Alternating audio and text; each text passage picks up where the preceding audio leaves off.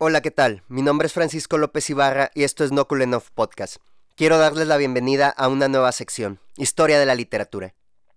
Aquí intentaré abordar la mayoría de las producciones literarias a lo largo de la historia, o por lo menos las más influyentes.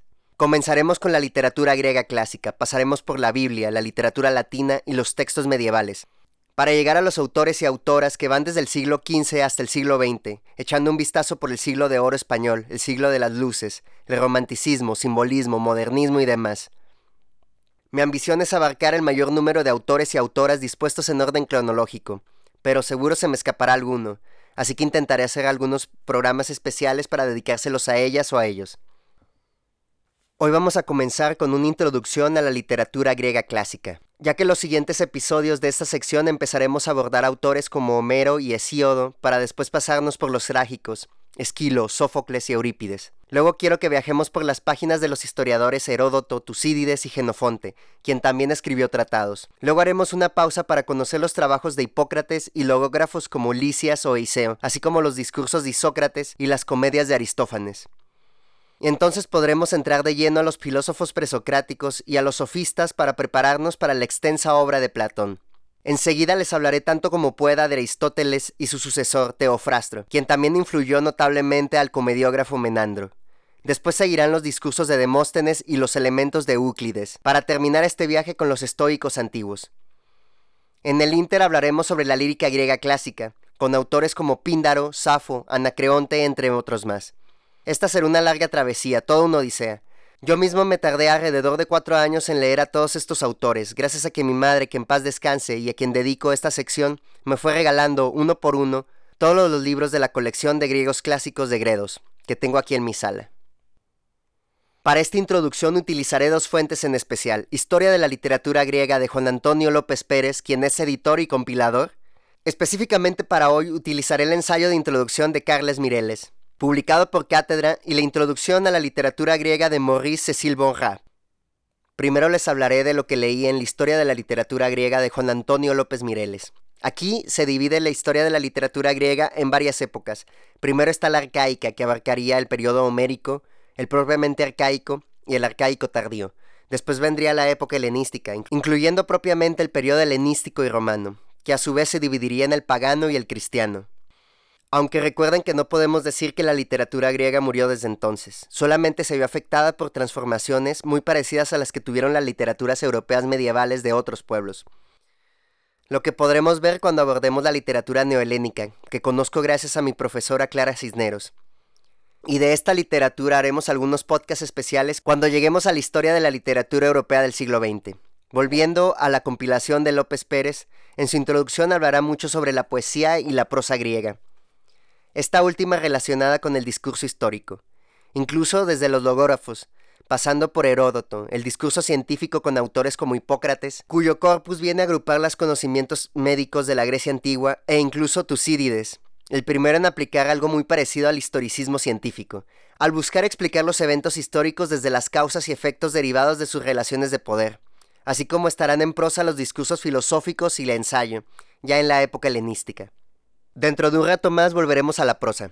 Ahora me interesa hablar sobre lo que se dice de la poesía. Se divide, como en cualquier escuelita, entre épica, escrita en hexámetros y cuyos representantes serían Homero y Hesíodo, y la lírica, que puede ser elegiática o yámbica, y puede estar escrita para cantarse en coro o en solitario. Estas serían la poesía coral y la poesía monosódica. La lírica estará relacionada siempre con el cantar, del griego aeiden, de ahí que venga el aedo, es decir, el poeta. También aparecerá la poesía dramática en la tragedia, cuyos representantes son Esquilo, Sófocles y Eurípides, aunque hubo muchos más. Y en la comedia, con autores como Aristófanes o Menandro. Esta poesía dramática podía tener un metro yámbico o ser polimétrica, es decir, una combinación de diferentes métricas. El contenido de esta literatura viene de los mitos, pues la poesía arcaica tenía un trasfondo mítico y ritual.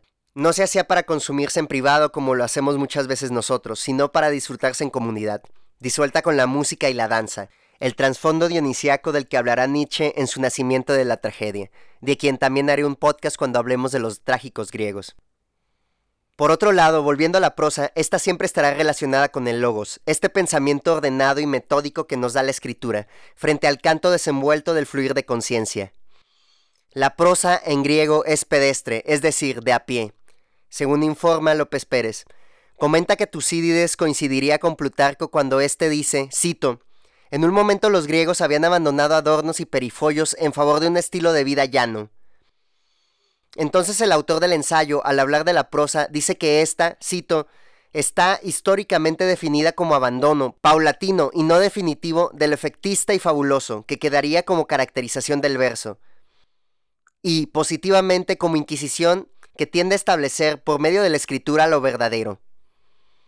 A diferencia de la poesía que fue creada para ser cantada y se mantuvo viva por generaciones sin pasar a la escritura, la prosa se relaciona directamente con esta, que nos permite una visualización y ordenación del pensamiento. El autor comenta que el filósofo presocrático Anaximandro, uno de los primeros autores que escribieron en prosa, fue también el primero en dibujar un mapa. Se decía que la palabra hablada representaba el mundo interior, las impresiones del alma, y que la escritura representaba precisamente esa palabra hablada cuando ésta, cito, deviene así signo, referencia no a la realidad, sino a las palabras que la dicen, suplanta la realidad misma y la fija. La palabra se relaciona entonces con el poder, es algo que notarán los sofistas.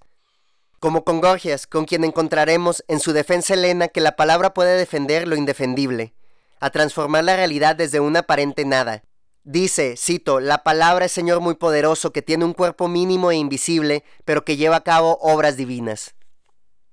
Al final de este ensayo, el autor nos dice que la primera tragedia fue la de Tespis, en el 534 antes de nuestra era, y que este género representa el triunfo de la palabra y el actor sobre la música y el coro. Y así lo veremos con el desarrollo que se da en los tres autores de tragedia clásica. Esquilo comienza por introducir dos autores. Sófocles pasa a tres, mientras que Eurípides da más importancia a los autores y reduce el coro a la mínima parte de acción melodramática. Algo de lo que les quiero hablar con más calma en un podcast especial que quiero subirles cuando hablemos de los trágicos sobre el nacimiento de la tragedia de Friedrich Nietzsche. Para terminar con este ensayo, cabe destacar que Licurgo en el siglo IV mandó transcribir las tragedias de estos señores para que se conservaran y se quedaran fijas. Después, durante el helenismo, veríamos que este mundo se convertiría en una civilización de la escritura. Luego está la introducción a la literatura griega de Maurice Cécile Bonrat, quien también tiene un brevario de fondo de cultura que es un poquito más preciso, y que se llama La literatura griega, por si les interesa. Acá veremos que obviamente antes de los griegos hubo literatura en Sumer, Akkad y Egipto. De hecho también quiero grabar un podcast especial sobre la poesía sumeria, especialmente los cantos a Naná y a las divinidades femeninas. Así como de la poesía egipcia amorosa, estrechamente relacionada con esta y con el cantar de los cantares. Podríamos decir que la literatura griega comienza en la segunda mitad del siglo VIII a.C., simplemente porque hasta entonces los griegos no tuvieron a su disposición un alfabeto con el cual fijar de manera escrita sus cantos. Lo que queda, sin embargo, son textos cortos y fragmentos, inscritos o pintados en vasos, vasijas y demás utensilios, o tallados en piedra, encontrados en lugares como Atenas o Ítaca, con temas como el convivio, la danza, el vino, la amistad o el amor, en su mayoría en hexámetros, y siendo productos casi espontáneos. Cabe destacar que los griegos fueron más rigurosos con el uso de la métrica que otros pueblos antiguos, como el egipcio, el persa o el semítico.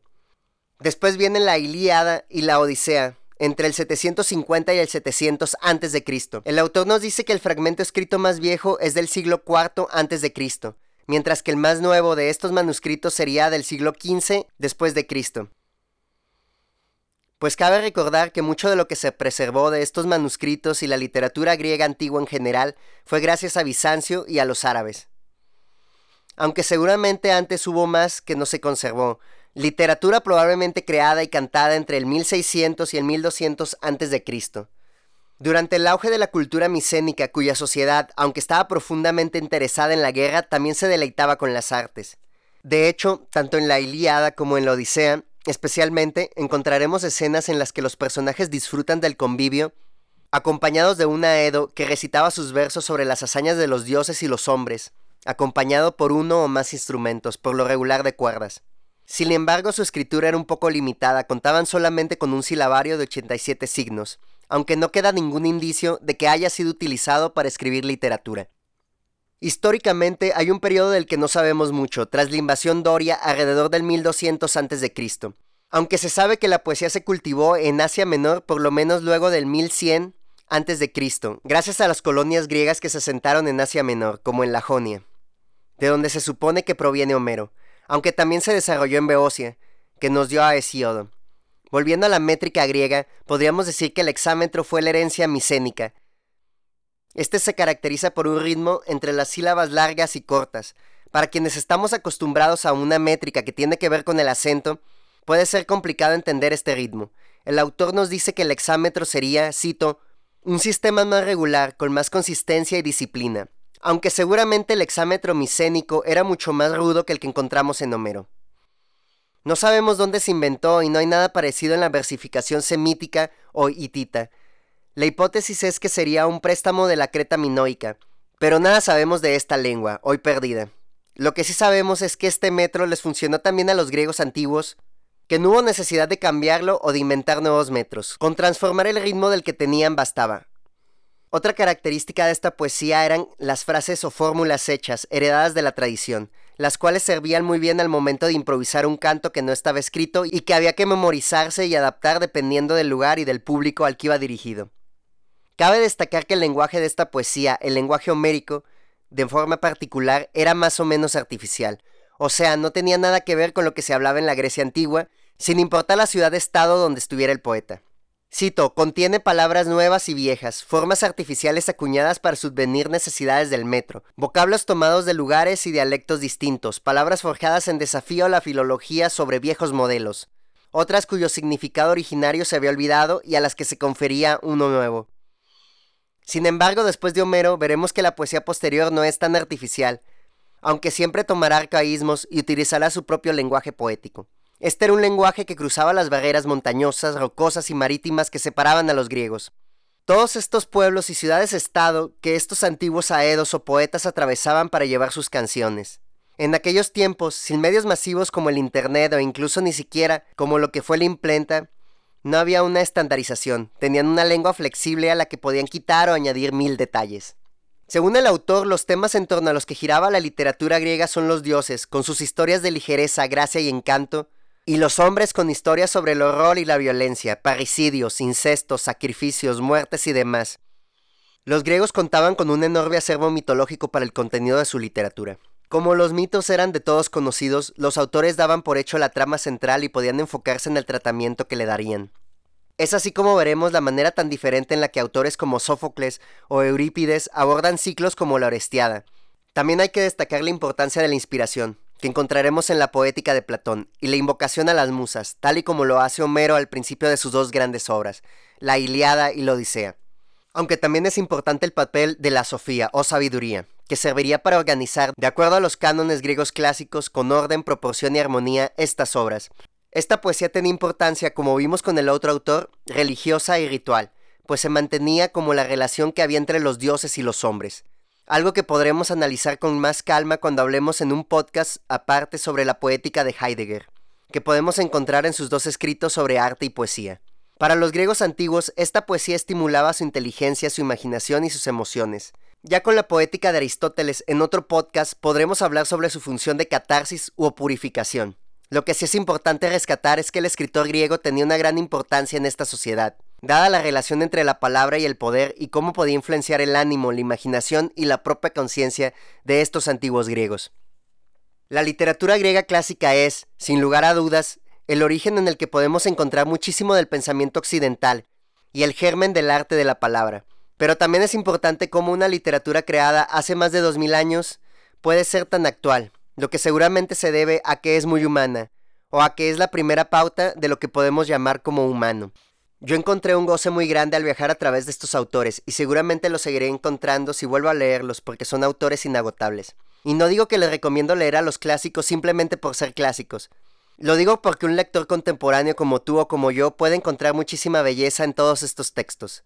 La literatura griega aún ahora es muy presente. Puedes tomar cualquier autor y vas a encontrar un sentimiento o alguna emoción, un pensamiento o alguna revelación que seguramente vas a entender por el simple hecho de ser un ser humano. La verdad es que podría extenderme por minutos y minutos, por horas y horas. Pero es que este tema me parece súper interesante y realmente inagotable. Así que mejor ustedes cuéntenme qué piensan. Seguramente se me fueron miles de cosas. Díganme qué les gustaría saber o de qué estaría bueno hablar aquí sobre el tema. Este será solo un ciclo de literatura griega clásica, pero ya veremos los demás periodos de historia de la literatura en este podcast. Espero poder sacar un episodio de esta serie por lo menos una vez al mes, combinado con otras secciones del podcast, para conocer la historia de la literatura desde su inicio hasta el final. No quiero despedirme sin recomendarles un podcast que comencé a escuchar hace como un año y medio, dos años que pensé en hacer este podcast sobre historia de la literatura. Se llama History of the Literature. Es de Jack Wilson, quien es menos ambicioso, riguroso y mamador que yo. Lo encuentran en Spotify, búsquenlo. Por mi parte es todo, yo soy Francisco López Ibarra y esto es Nokulenov Podcast. Síganme en redes sociales como Nokulenov en Facebook y Nokulenov Podcast en Instagram. También estoy subiendo los episodios en YouTube. Muchas gracias por escucharme y hasta la próxima semana.